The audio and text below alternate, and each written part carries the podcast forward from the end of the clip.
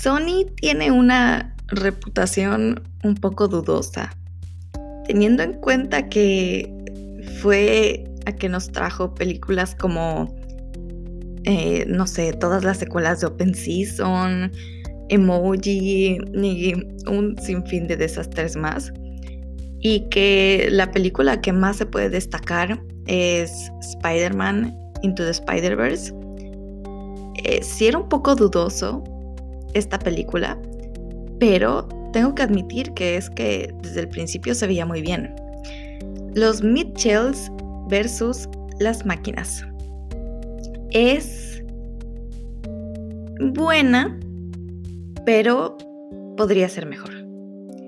Y a ver, a mí me gustó bastante. Y recuerdo que estuve desde los primeros trailers que eran en los que Katie engañaba su papá, Rick, para que besara al perro. Y de hecho era cuando todavía la película tenía el título de Connected. Así de viejos son los recuerdos que traigo de los primeros avances de esta película. Pero... Mm, a ver, ¿cómo lo digo? tenía un gran potencial y no lo aprovechó correctamente. Al menos en mi opinión. Hay muchísimas personas que ya empiezan a comentar que mm, es la favorita para los próximos premios Oscar. Y se me hace un poco injusto porque digo, quizás a lo mejor mis expectativas son las que están un poco altas y espero que a lo largo del año salgan productos que superen esta película. Pero bueno, quién sabe si se cumple o no, lo más probable es que no. Pero aún así, estoy segura de que de hecho la van a nominar. Pero mm, no estoy completamente convencida porque si bien tuvo cosas bastante buenas y visualmente es preciosa, no tengo nada que criticarle, al contrario en cuanto a la narrativa, pudo mejorar muchísimo. Y a ver, es que no se decide entre qué es lo que quiere ser la película, porque están estos bitcoms, eh, películas como Los Increíbles o Los Croods o películas de ciencia ficción y de acción o comedias familiares. Y esto es como una mezcla de todo esto, pero que no termina de encajar en los últimos momentos. Y no quiero que se me malinterprete porque, a ver, tiene cosas muy buenas, como la comedia, al menos en su mayoría. La comedia a mí me gustó muchísimo. Eh, sobre todo las partes en las que aparecen los robots, que creo que son los personajes que más risa me dieron a lo largo del filme.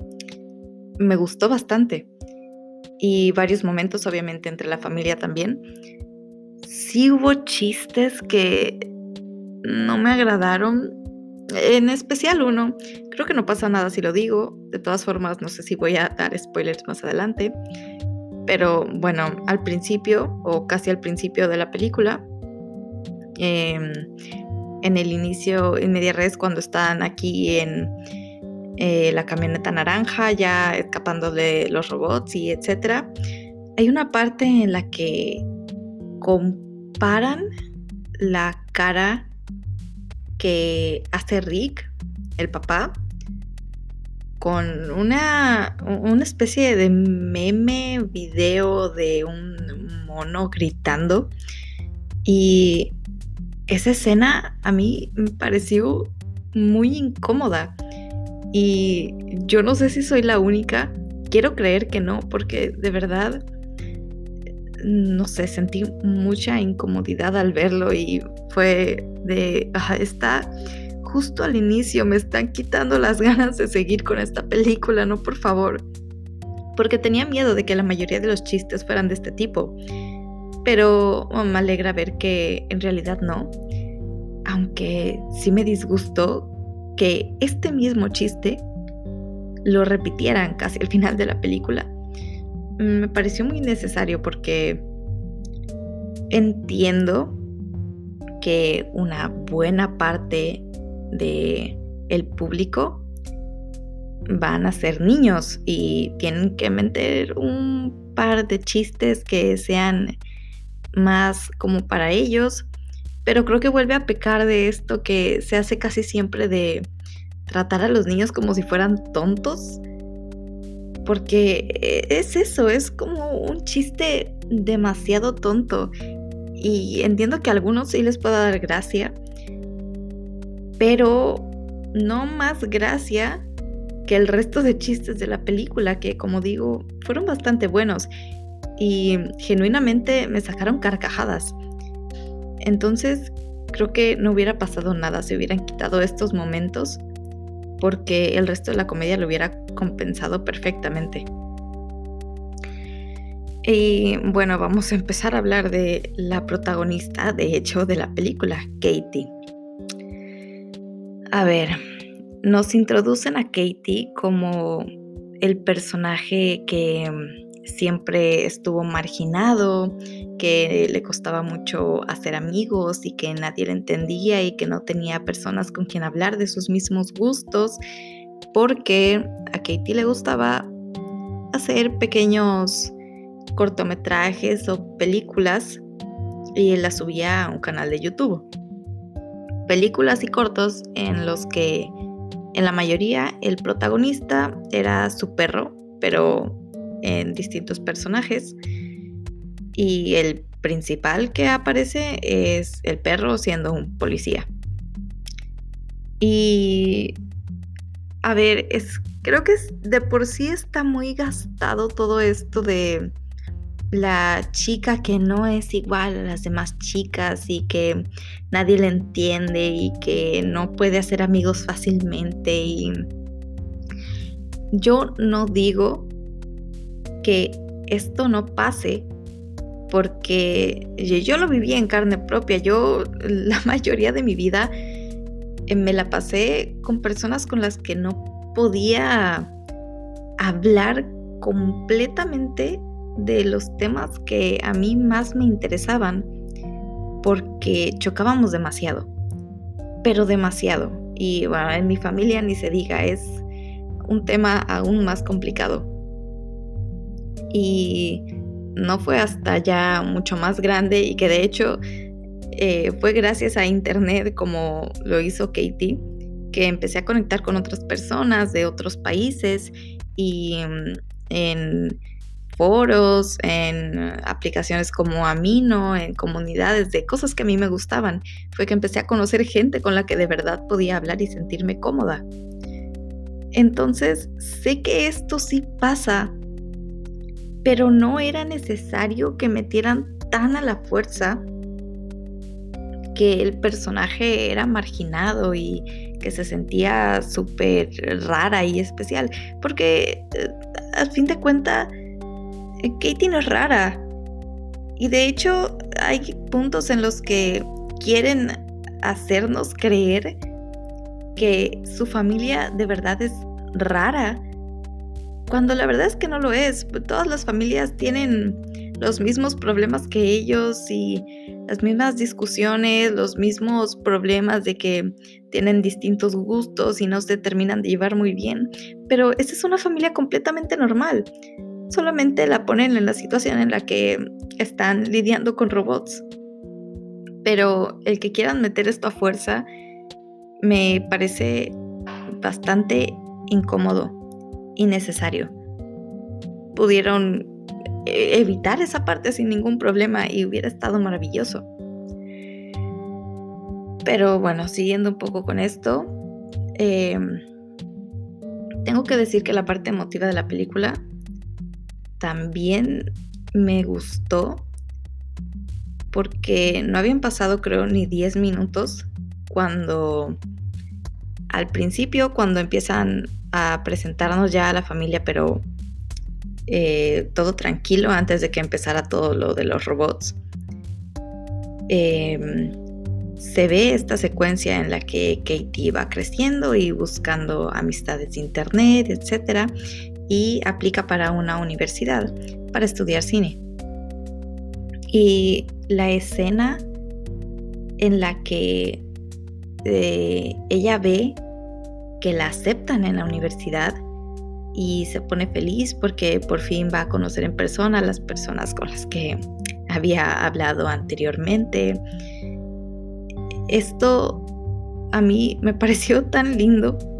O sea, personalmente de nuevo me pongo en su lugar y son situaciones tan parecidas hasta cierto punto que de verdad me hizo llorar desde ese momento. Sentí su emoción cuando la aceptaron en universidad y estaba muy feliz por ella. Es raro de explicar, pero creo que eso es algo que hicieron bastante bien.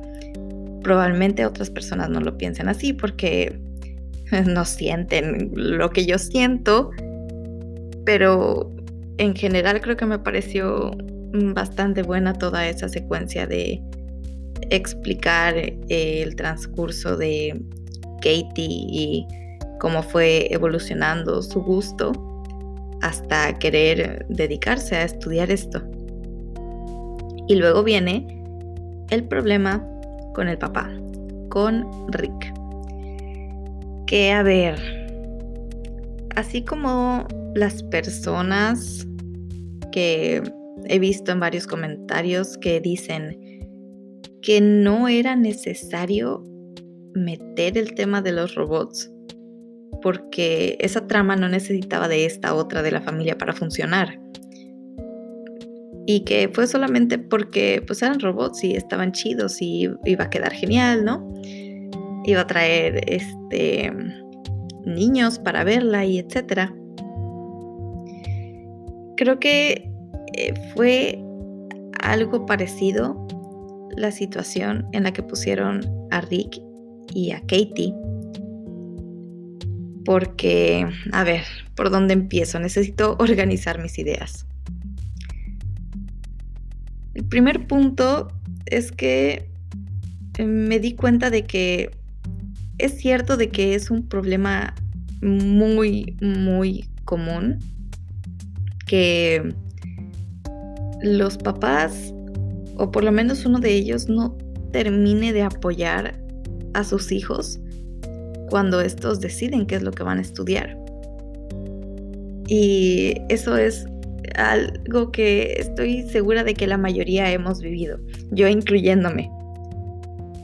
Y justo lo que quiere estudiar Katie es algo que tiene que ver con tecnología, con edición, con todo este rollo tecnológico, que es lo que Rick no entiende, porque Rick pues es mayor, es digámoslo así, un boomer, no entiende lo de la tecnología, ni siquiera sabía que era YouTube.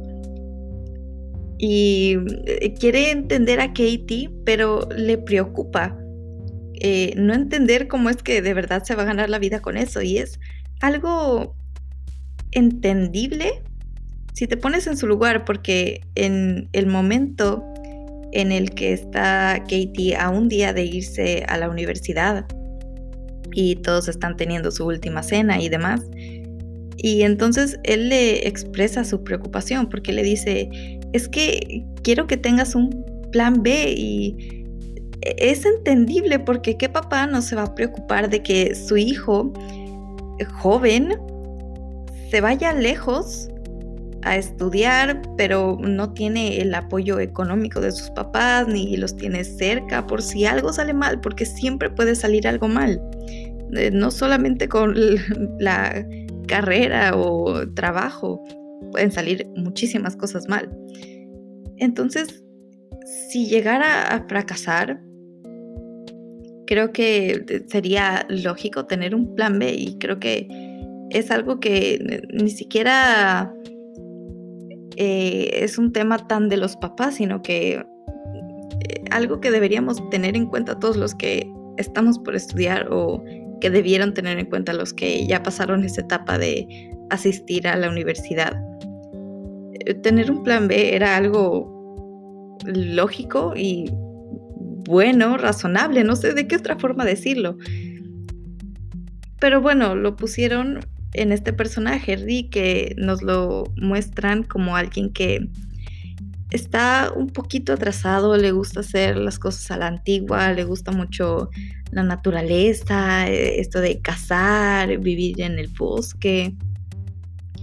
Entonces, me parece que sí está muy de acuerdo a su personaje y cómo lo fueron construyendo. El problema que tengo con esto es que a pesar de que, repito, no es necesario que sea esto lo que las personas en la vida real tienen que estudiar para que sus papás no lo apoyen, porque puede ser, por ejemplo, que alguien quiere estudiar cualquier ingeniería y que su mamá no lo apoye y quiera que estudie medicina solamente porque es una tradición familiar, ¿saben? No es necesario que tenga que ver con esto de la tecnología. Pero el que haya tenido que ver le dio la oportunidad a la película de poner clara la razón por la que utilizaron a, los robots. Porque tenían ahí la razón, ahí estaba, pero no la tomaron, no la terminaron de explicar. Y es por eso que muchos se quejan de que no era necesario meter los robots. Esto funcionaba perfectamente sin haberlos funcionado. Y hasta cierto punto, por eso mismo, tienen razón. Pero el potencial estuvo ahí porque esta no es solo la única parte. Ya me voy a saltar bastante más adelante. Eh, cuando Rick está atrapado y justo enfrente está este tipo que no me acuerdo el nombre, pero fue el que provocó todo este problema de la rebelión de los robots. Y por alguna razón en la cápsula en la que está encerrado puede poner YouTube. Y de todos los canales de YouTube que hay, de todos los videos que pudo haber elegido, buscó el canal de Katie y una película de su perro, donde Katie refleja todo lo que está pasando con su papá, pero en la película. Entonces, el papá lo está viendo y este sujeto que provocó todo este problema empieza a decir eh, cosas buenas, ¿no? que cada vez que se siente triste, eh, ve esos videos y lo hacen sentir mejor y que son muy buenos y de que esa chica es muy talentosa y de que no sé qué cosas. Y es la primera vez en la que Rick se queda viendo realmente eh, las películas de Katie, que es algo que no había visto y se rehusaba hacer antes, al principio de la película. En fin, que esta parte se resuelve un poco en que Rick le dice a este sujeto cuando se está disculpando por haber hecho todo este relajo que sí la regó muy muy feo, pero que si permitió de alguna forma que Katie pudiera hacer todos esos videos y todo su canal de YouTube y lo que acababa de ver, entonces no era tan malo. Y es algo que me hubiera encantado que profundizaran más porque quedaba perfecto con el tema de la película y así las personas no se estarían quejando de que no era necesario. Porque el hecho de que esto fuera lo que quería estudiar Katie y que tuviera que ver con todo este mundo tecnológico, ayudaba muchísimo a que los papás de los niños que se pusieron a ver esta película y que también la estaban viendo, o, personas como yo, un poco más grandes, que la estuvieron viendo, se les quedara esto y ayudara a muchos a ver que la tecnología y el internet y estos aparatos, las tabletas, los celulares, no son del todo malos porque siempre se buscan estas imperfecciones o estos riesgos o eh, no hables personas extrañas en internet porque nunca sabes este, si son realmente lo que te dicen que son, si te están mintiendo, si te quieren estafar, si cualquier cosa. Pero también es bueno que se concentren en el lado positivo. El lado positivo es que gracias al internet, Katie pudo hacer amigos, verdaderos amigos con los que se sentía cómoda hablando de lo que tanto le gustaba. gracias al Internet, Katie pudo crearse un canal de YouTube y compartirle al mundo todo lo que le gustaba hacer, que eran estos cortos y películas con su perro. Y así la gente la pudo conocer y gracias a eso es que pudo conseguir que la aceptaran en la universidad que ella quería. Esto hubiera sido una enseñanza muy bonita sobre que son herramientas y que hay que saber usarlas de buena forma para sacarles provecho y que no todo es malo como los adultos o adultos mayores creen actualmente que es todo. Y me decepciona mucho que no hayan ocupado eso, entre otras cosas. Porque hablando de esto, la antagonista es el celular del tipo que vengo diciendo que lo echó todo a perder, ¿ok? ¿Por qué?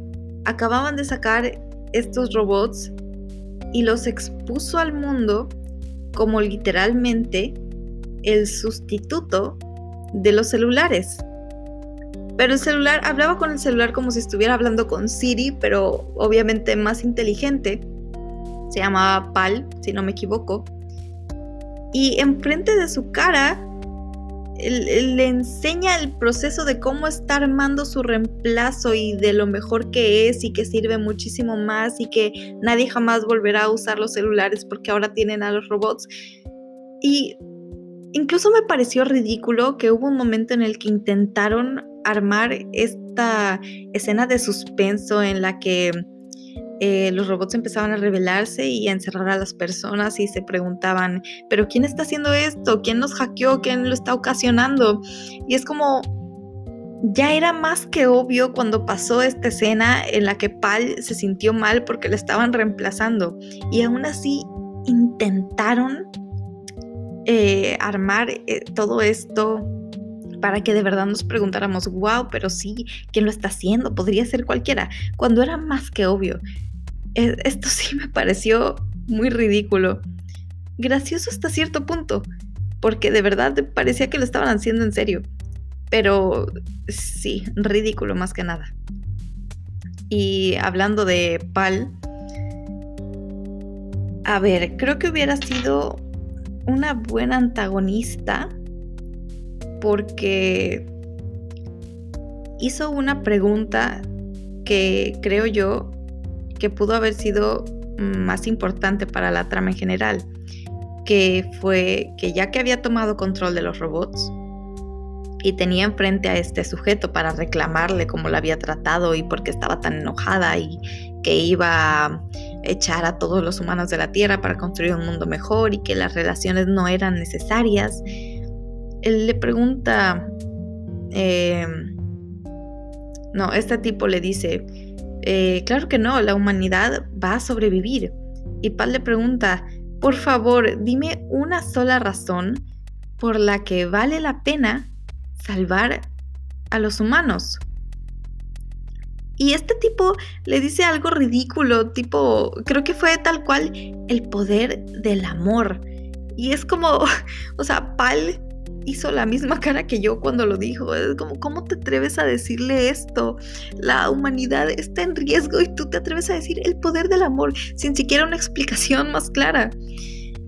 Entonces, simplemente no. Y creo que fue un buen tema porque ni siquiera era necesario que hiciera esta pregunta, simplemente pudo haber tenido sus eh, metas claras y saber que lo que quería era tener el mundo sin humanos y que todo iba a estar perfecto.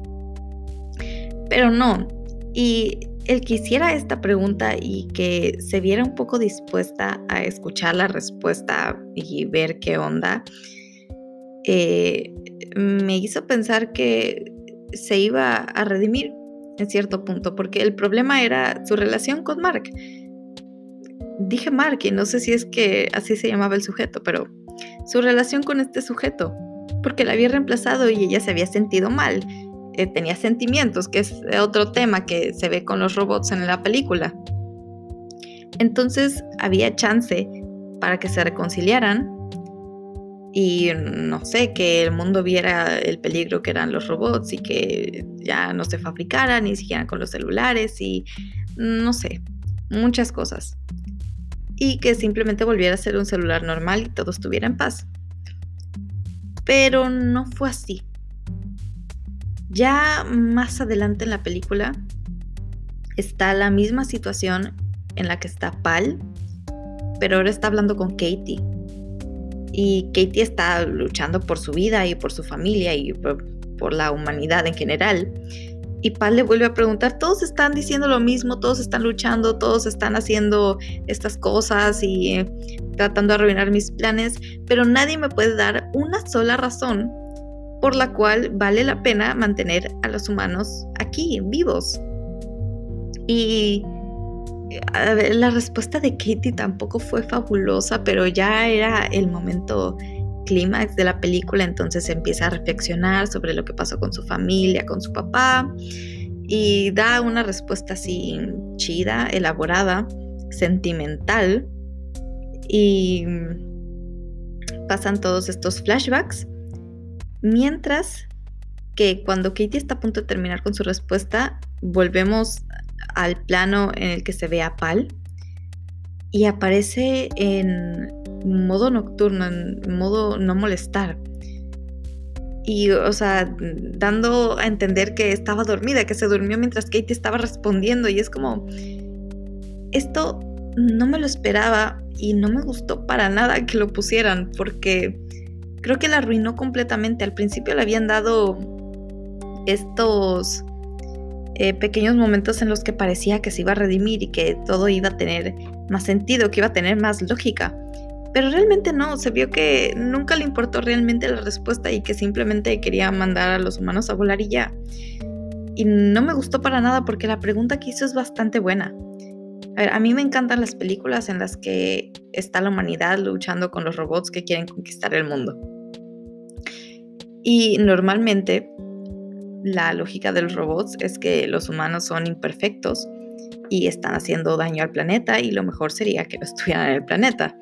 Y a mí me cuesta mucho ponerme de un lado porque soy humana, pero sé que la mayoría de los humanos somos un asco y que le estamos haciendo mucho daño al planeta y que estamos eh, de verdad, pero derechito para nuestra extinción y que, em, a ver, no, valemos mucho la pena a grandes rasgos. Entonces, como que me cuesta ponerme de que si la humanidad, un poquito de fe, un poquito de amor, lo que sea, o de los robots que de verdad tiene sentido todo lo que están diciendo, pero simplemente los humanos no quieren morir, entonces no les van a dar la razón. Y el que plantearan esta pregunta tan directa en la película me dio muchísima esperanza porque esperaba que fuera un tema a tratar. Y tampoco lo hicieron. Y esa es otra de las cosas que me decepciona bastante. Tuvo un gran potencial y no lo aprovecharon. Porque además creo que es un tema un poco existencial que en esta época de pandemia en la que todo el mundo tuvo crisis existenciales cada mes, eh, si no es que más seguido, estoy seguro de que en algún momento por la cabeza de más de, no sé, 10, pasó esto. Y no lo terminaron de tratar cuando pudo haber sido muy interesante, le hubiera dado un rumbo muy interesante a todo el desenlace que pasó y hubiera sido muchísimo mejor, en mi opinión. Pero bueno, ya llegué al final de la película y hay cosas que aún quiero comentar. Por ejemplo, Katie tiene un hermanito. Este hermanito se llama Aaron, si no me equivoco. Em, toda esta trama de Aaron eh, trata de que a él le gustan mucho los dinosaurios, ¿ok? Su obsesión son los dinosaurios. Y hay, personas que he visto que se quejan porque esto no se siente real o que es muy forzado o que no es en serio su gusto sobre los dinosaurios. Yo me, me pregunto de verdad, ¿cómo es que se puede juzgar si es o no real el gusto de alguien por absolutamente cualquier cosa? ¿Qué es lo que define que eso se sienta natural o no? Porque eh, eh, son gustos, ¿qué otra cosa tan subjetiva puede haber? Y no, no entiendo por qué lo dicen. Porque además me gusta que hay varios comentarios que ponen en los que, eh, por ejemplo, el niño trae una camiseta que tiene un dinosaurio y está con otra niña a la que también le gustan los dinosaurios comentándola y él dice que le gustaría que tuviera plumas el dinosaurio porque así sería más científicamente correcto. Y es como de, ok, entonces no es solo un niño así que ve películas de dinosaurios y entonces le gustan esos dinosaurios, sino que realmente está interesado en el tema de los dinosaurios reales y un niño que se ha puesto a investigar, quizás a leer un par de libros sobre dinosaurios. A mí ese me parece un muy buen gusto. Veo un futuro arqueólogo por aquí. Entonces no sé por qué la gente se queja tanto. Me parece mm, natural. Además de que el personaje a mí me pareció una ternura. Normalmente a los hermanitos menores los ponen como personajes tan agobiantes, tan molestos, tan que es el que menos quieres ver en la pantalla. Y Aaron me pareció tan lindo y al mismo tiempo, de hecho, tan apegado a cómo son los hermanitos eh, menores en la vida real.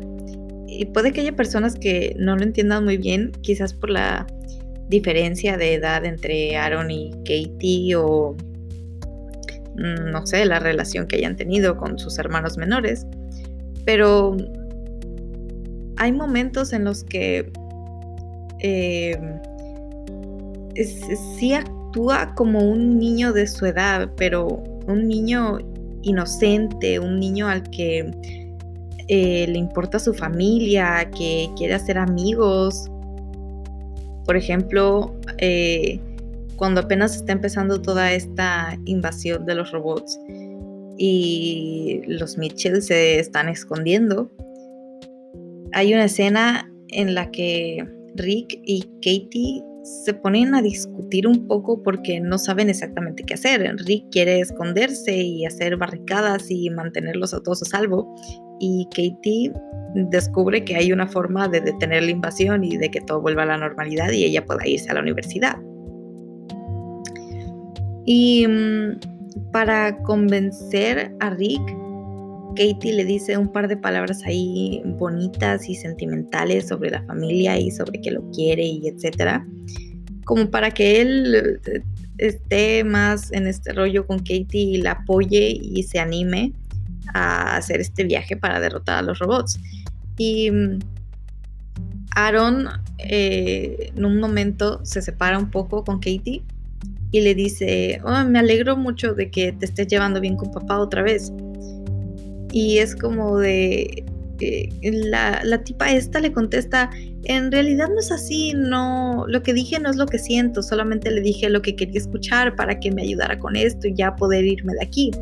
Y el niño se ve de verdad triste por lo que acabo de escuchar, porque estaba feliz, porque su hermana y su papá se estaban llevando bien.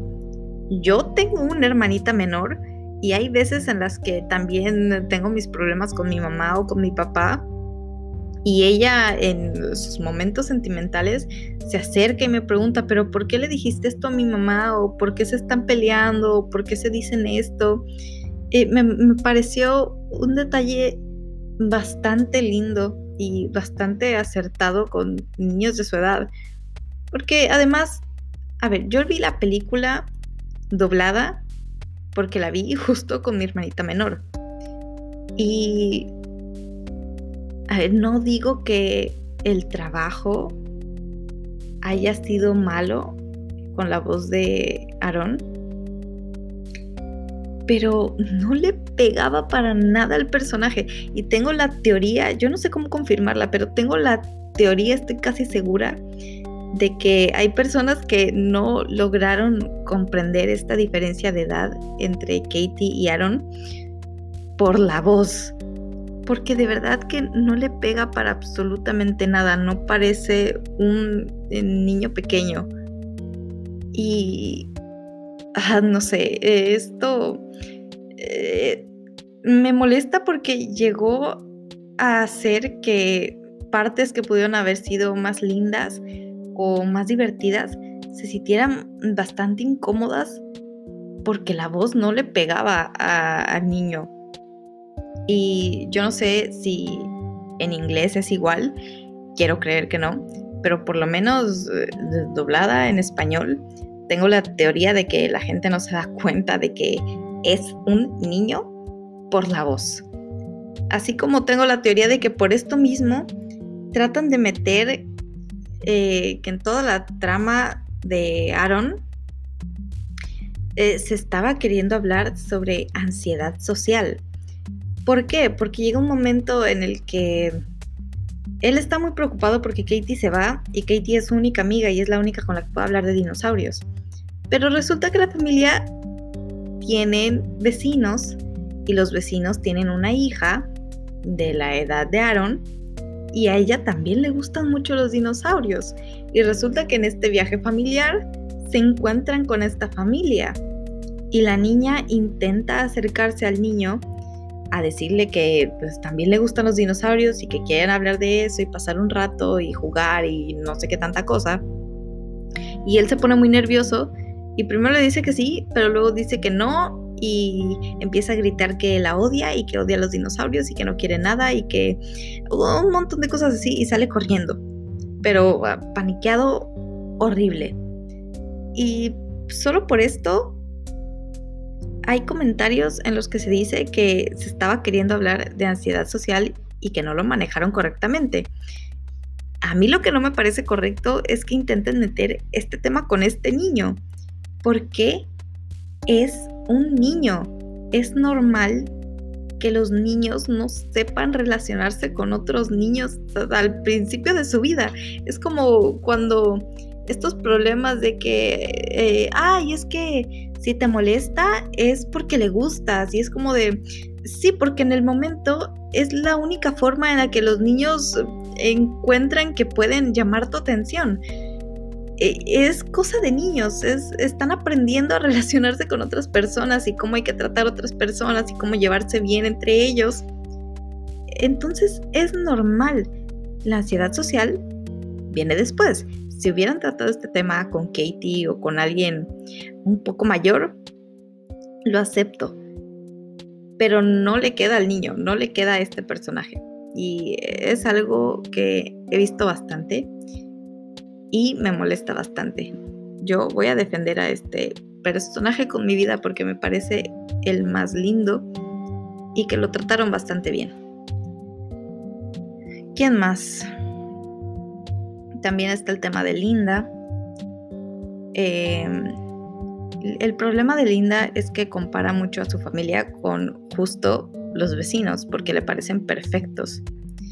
Y, a ver, Linda me hubiera parecido un personaje muy lindo. Ay, Dios mío, sí, un personaje muy lindo.